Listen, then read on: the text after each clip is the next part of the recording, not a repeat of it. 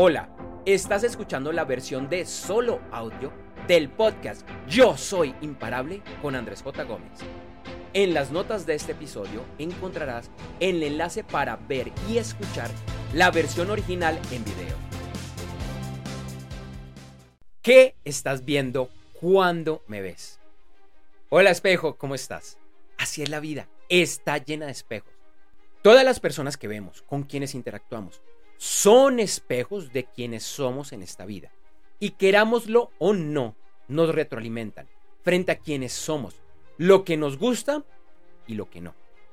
Tus padres, tu pareja, hermanos y hermanas, hijos e hijas, demás familiares, amigos y amigas, socios y socios, y personas desconocidas son tus espejos y algo te están mostrando. ¿Recuerda la última vez que tuviste un disgusto con alguien? Quizás fue reciente, hace poco, minutos, horas o días. ¿Te disgustó algo que te dijo o hizo tu pareja, algún otro familiar, amigo, vecino o un desconocido en la calle? Quizás fue esa persona del call center que te llamó cuando estabas en una reunión a ofrecerte un plan de telefonía celular, una nueva tarjeta de crédito o un nuevo seguro para tu vehículo, sin importar quién era y aquí me incluyo en este ejercicio. ¿Cómo reaccionaste? ¿Con amor, comprensión y paciencia? ¿O dejaste que ese disgusto se materializara? Si fue lo segundo, y todas las veces que has sentido rabia hacia otros, esos eran tus espejos, mostrándote algo que tienes, así no lo tengas consciente y sobre lo cual probablemente tienes que trabajar. Partamos de una premisa, una de esas leyes universales duras de entender en un principio. Nadie te puede hacer nada. Así es. Pero dirás, él o ella me dijo que yo era un o una X cosa. También puedes estar pensando, pero si te hizo algo, te engañó o fue desleal e incluso que te realizó una agresión física. No voy a justificar a nadie por sus acciones. Sin embargo, e insisto, esto es duro de entender al inicio, en especial si es la primera vez que lo escuchas. Nadie te puede hacer nada. Lo que los demás hacen, dicen y piensan acerca de ti es un tema de ellos.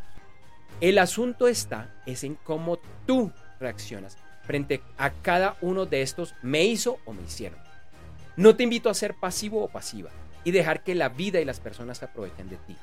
Es más un tema de dejar de ser reactivo o reactiva, de aceptar lo que sucede y avanzar siempre desde el amor. En ocasiones, esto llevará a ser la persona con la inteligencia emocional más alta, a no reaccionar impulsivamente y quizás, por amor propio, alejarte de esas personas y situaciones. ¿Cómo se aplica esto en la vida diaria? Entonces, te voy a dar un ejemplo. Esto me ha sucedido muchas veces y el más reciente fue hace poco. Algo diría que común en las ciudades grandes y algo caóticas como Bogotá, Colombia. Entonces, estaba en Bogotá Caminaba por la calle. Acaba de cambiar el semáforo que daba vía a los vehículos. Y el semáforo estaba dando paso a los peatones. Es decir, yo podía continuar caminando. De pronto veo que por la calle, al lado de los vehículos, viene un domiciliario de una conocida aplicación, que iba en bicicleta, impulsada por un motor. En lugar de frenar, que era lo que le tocaba hacer, y esperar su turno, decidió acelerar. Yo iba a pasar la calle, lo alcancé a ver, le hice una señal, lo mismo que otro señor que venía en sentido contrario. Este domiciliario, en lugar de parar, que era lo que tenía que hacer, aceleró aún más y por poco nos atropella, tanto al otro señor como a mí. Inmediatamente los dos reaccionamos. Yo, un poco más alterado y con palabras fuertes. En ese momento dejé ingresar lo que yo llamo el automático. Y no me di cuenta de que ese domiciliario era un espejo en mi vida. Siempre de afán, corriendo batallando por mis ingresos económicos y pensando únicamente en mí. En esta situación no actué con inteligencia emocional, sino de forma reactiva. Pero bueno, continué mi camino y recordé mi entrenamiento que es de casi 15 años. Me calmé, sonreí y bueno, este domiciliario ya estaba lejos siguiendo su vida. Me perdoné e hice lo mismo con él, enviándole energías de amor y éxitos y deseándole que algún día reflexione acerca de este actuar, pues no solo puede herir a otras personas, sino hacerse mucho daño.